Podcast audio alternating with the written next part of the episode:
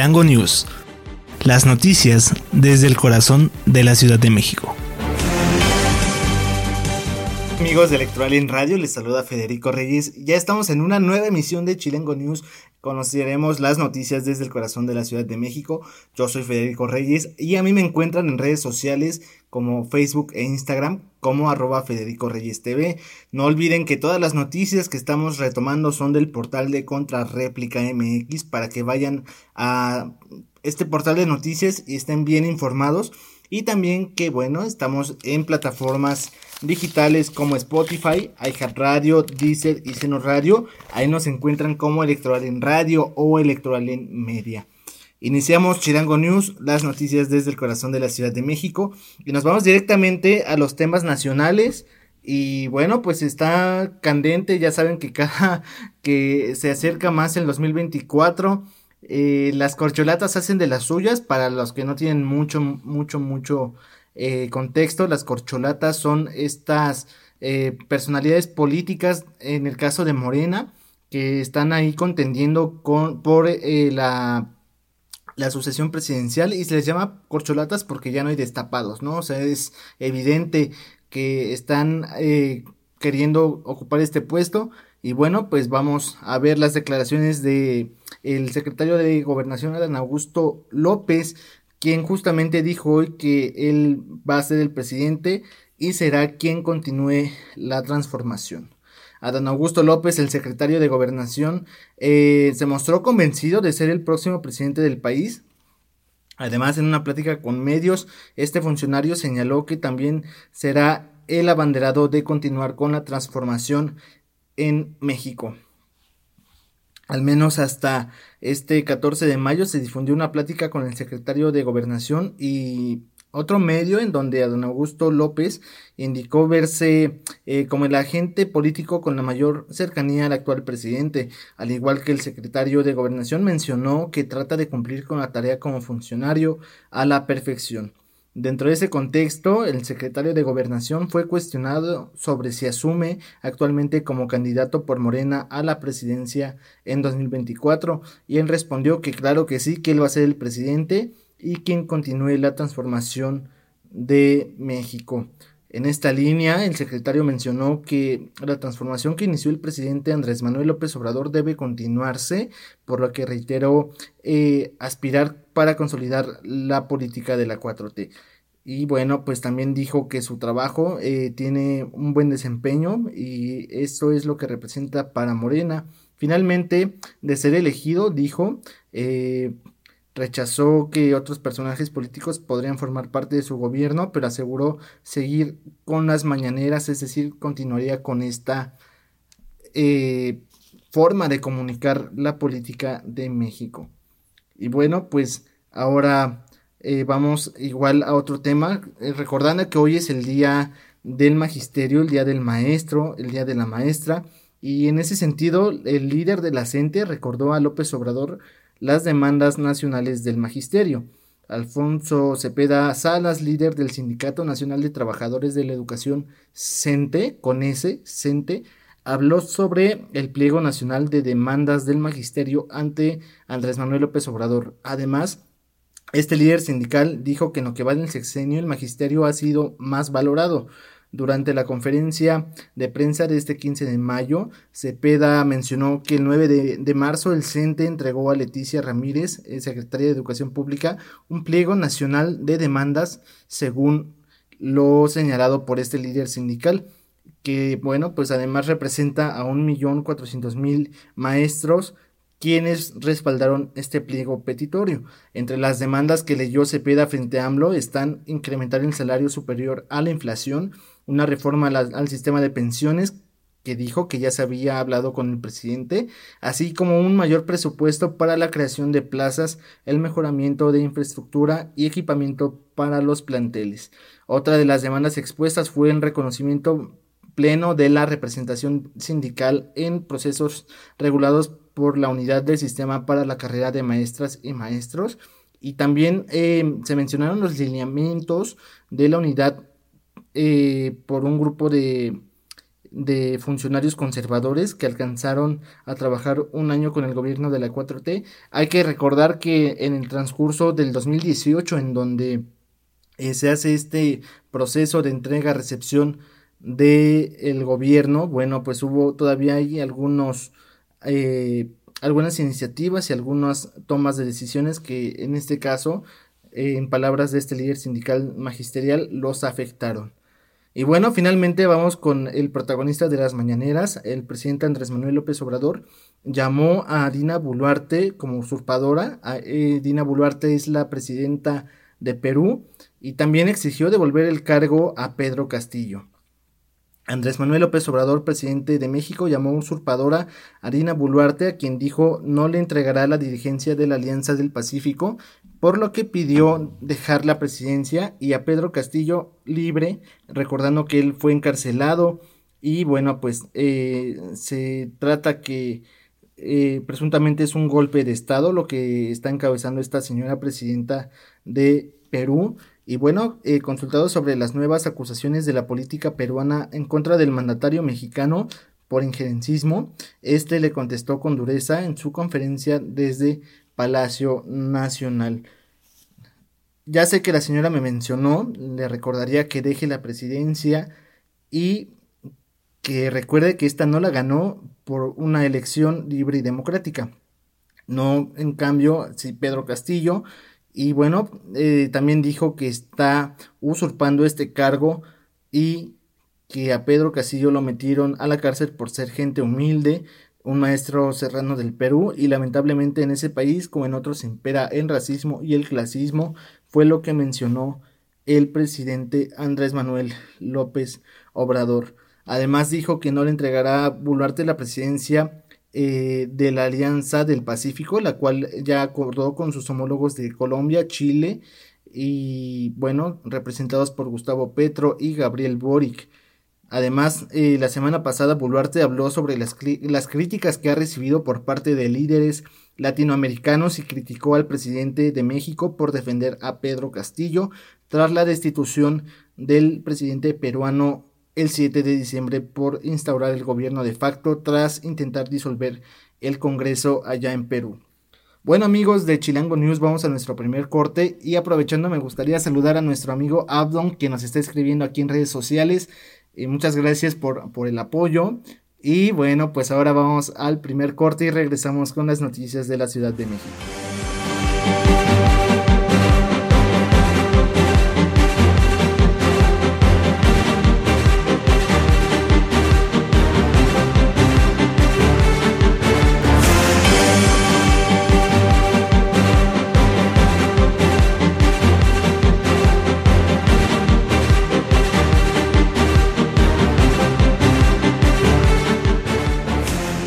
Estamos de vuelta amigos de Electoral Radio, seguimos con las noticias de la Ciudad de México y bueno, justamente la alcaldía Coajimalpa iniciará mesas de trabajo para la conciliación en San Lorenzo Acopilco tras una riña. Una riña, una riña por el cambio de administración del Panteón San Lorenzo Acopilco dejó un saldo de 14 personas lesionadas por golpes en la alcaldía Coajimalpa de la Ciudad de México.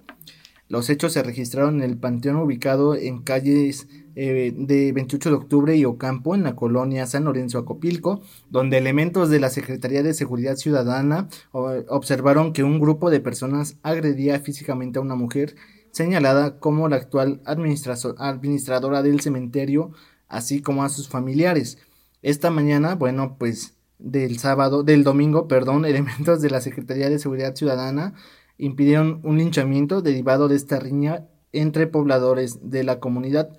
Al respecto, el alcalde Adrián Rubalcaba se puso en contacto con los familiares de la persona referida para brindarles esta atención y la policía eh, presentó ante el Ministerio Público a tres personas detenidas y bueno van a deslindar responsabilidades y también informar cuál es su situación legal por lo pronto, la alcaldía Coajimalpa dijo que en el panteón la administración eh, fue el tema que derivó la riña señalada y que este panteón es comunitario.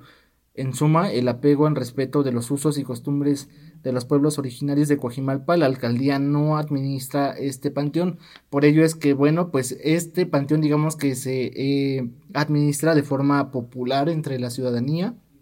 Y bueno, aquí lo que pueden hacer es eh, mediar la situación, pero ellos como tal no pueden designar algún administrador.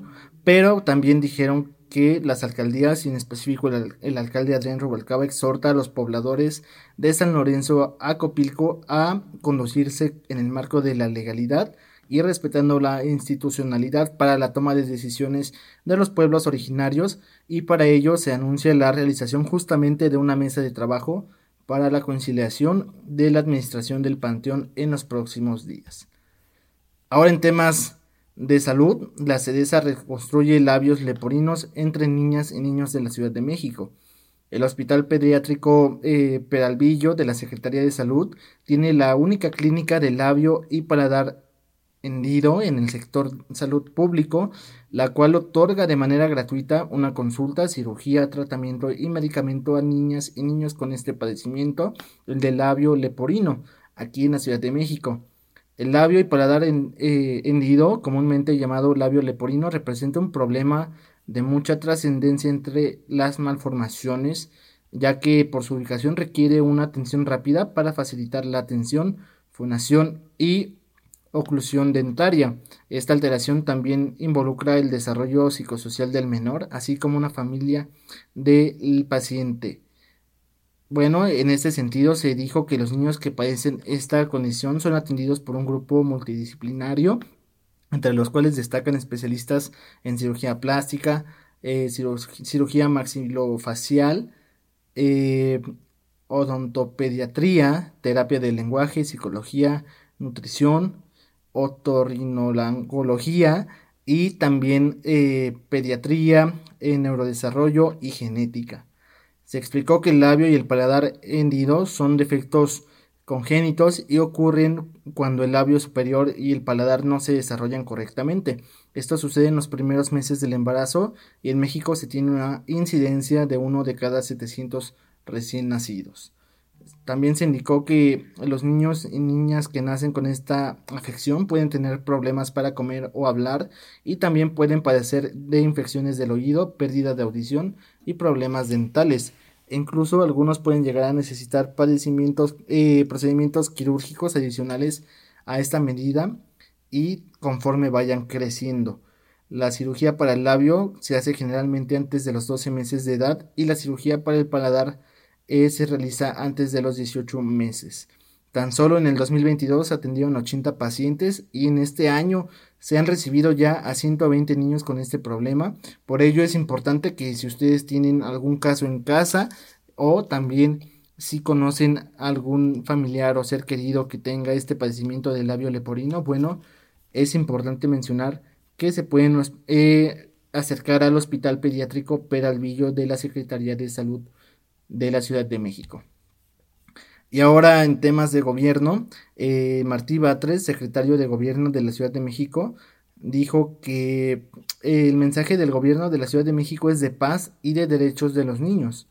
En el marco de las celebraciones del Día de la Niña y el Niño que realiza el programa Sí al Desarme, Sí a la Paz, el secretario de gobierno de la Ciudad de México, Martí Batres, afirmó que uno de los objetivos de este programa social es reivindicar los derechos de la niñez como el acceso a la educación, a la familia y a la diversión, también como vivir un ambiente de paz.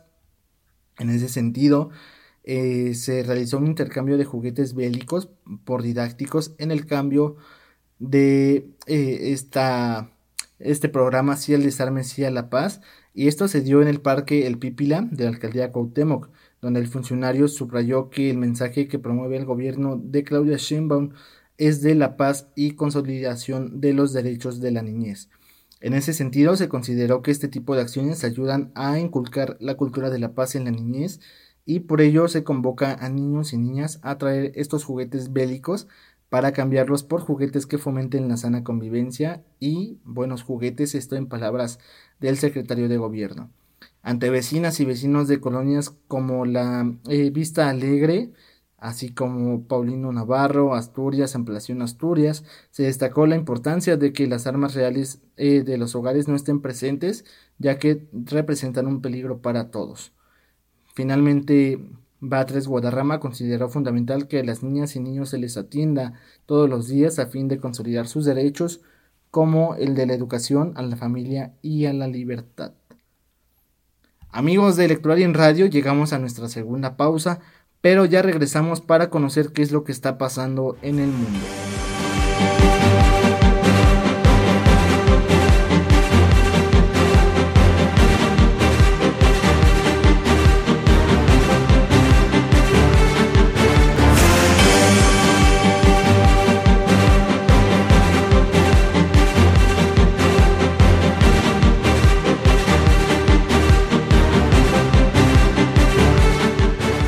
Ya estamos de vuelta amigos de Chilango News.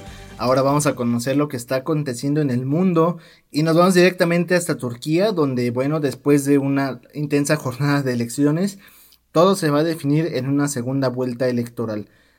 Erdogan tiene una ventaja, pero bueno, esto no le dio el triunfo porque Turquía se encamina este lunes por primera vez en su historia hacia una segunda vuelta electoral que se va a disputar el 28 de mayo entre el presidente saliente el islamo conservador eh, Erdogan y su principal rival eh, Kemal, que es de la ola sociodemócrata.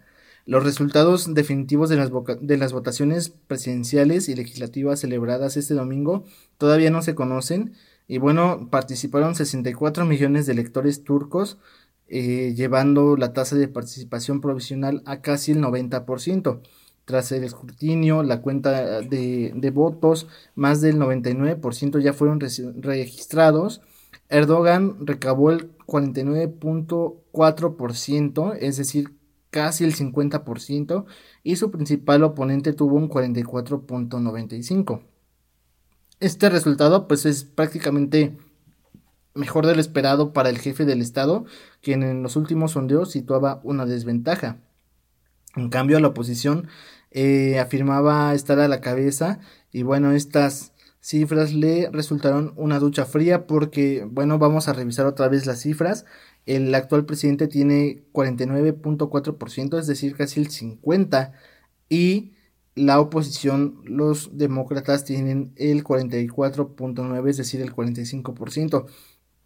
En términos estrictos, pues ganó el actual presidente, pero bueno, esto no concuerda con los sondeos, por ello es que como no hay una, una ventaja clara, que hay que ser muy, muy, muy eh, claros en este tema, para las elecciones se tiene que tener el 50 más 1, ¿no? Que es la mayoría. Entonces acá tiene el 50% raspándolo prácticamente, entonces por eso es que se va a definir en la segunda vuelta. Y en ese sentido se dijo que si la nación dice una segunda vuelta, eh, pues se van a, ahora sí que a jugársela en esta segunda vuelta. Y eh, Erdogan pues estuvo reelegido desde el 2018 en la primera vuelta de las presidenciales y también compareció el domingo por la noche ante una multitud de simpatizantes. Además, su partido, el de la Justicia y Desarrollo, parece estar en condiciones de conservar su mayoría en el Parlamento por lo que prácticamente podríamos ver otra extensión de mandato que la primera, bueno, se dio desde el 2018. Ahora también vámonos a Sudán, en donde tras un mes de guerra siguen la, crisis política y la crisis social. Sudán volvió a ser un escenario de ataques aéreos y explosiones tras un mes de guerra por el poder eh, que se disputan dos generales y bueno, esto eh, amenazan con poner en riesgo la estabilidad de los países vecinos de África. Lamentablemente estos enfrentamientos estallaron hace un mes entre el jefe del ejército regular, el general Abdel Fattah, y los para, paramilitares, fuerzas de apoyo rápido del general Mohamed Hatman. Esto eh, pues han dejado entre estos dos y, y bueno su guerra han dejado a cerca de mil muertos y alrededor de un millón de desplazados. El general eh, dijo por medio de una grabación de audio que promete a su oponente que será juzgado muy pronto y ahorcado en público. Volvemos a lo mismo, en estas naciones de Oriente Medio eh, tienen una forma muy rara de, llevar la justicia, ¿no? están aquí prometiendo ahorcar al otro líder de, del ejército contrario, pero bueno, pues los combates tienen principalmente lugar en Jartum, la capital de 5 millones de habitantes, y en la región de Darfur, en el oeste del país. Los, habitantes sobreviven encerrados en sus casas por miedo a balas perdidas, no tienen agua ni electricidad y también, bueno, algunos viven con reservas de comida, pero prácticamente es imposible conseguir alimentos.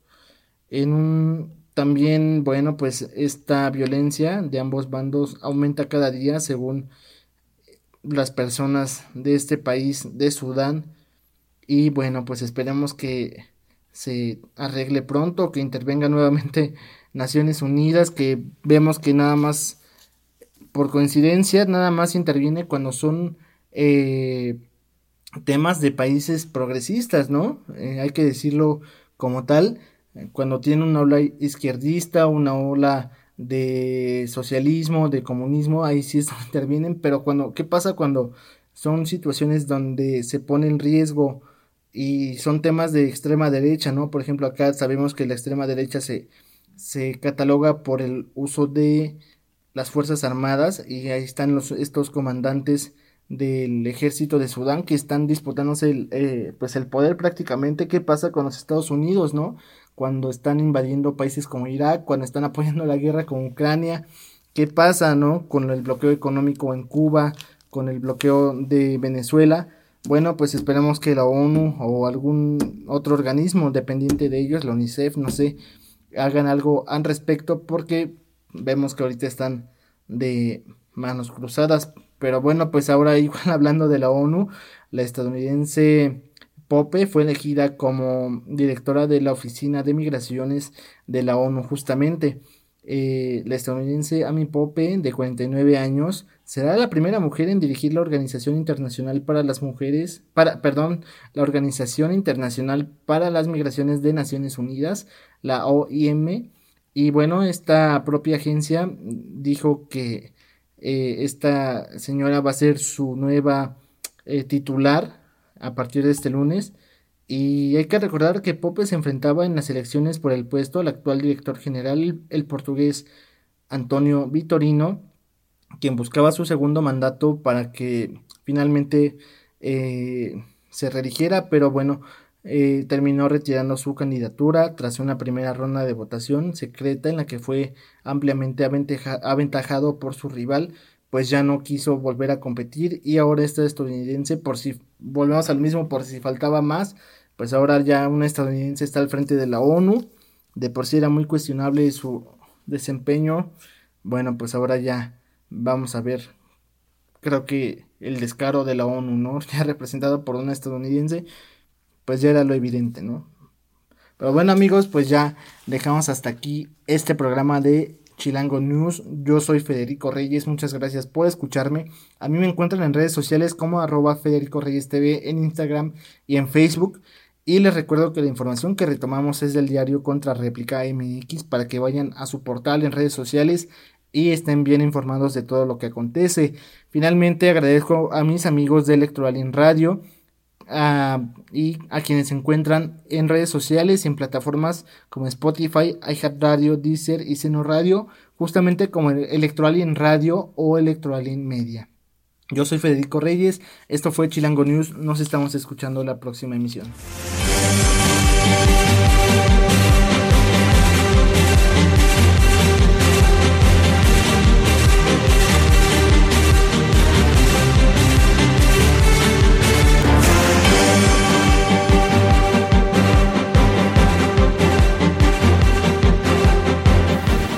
Chilango News. Las noticias desde el corazón de la Ciudad de México.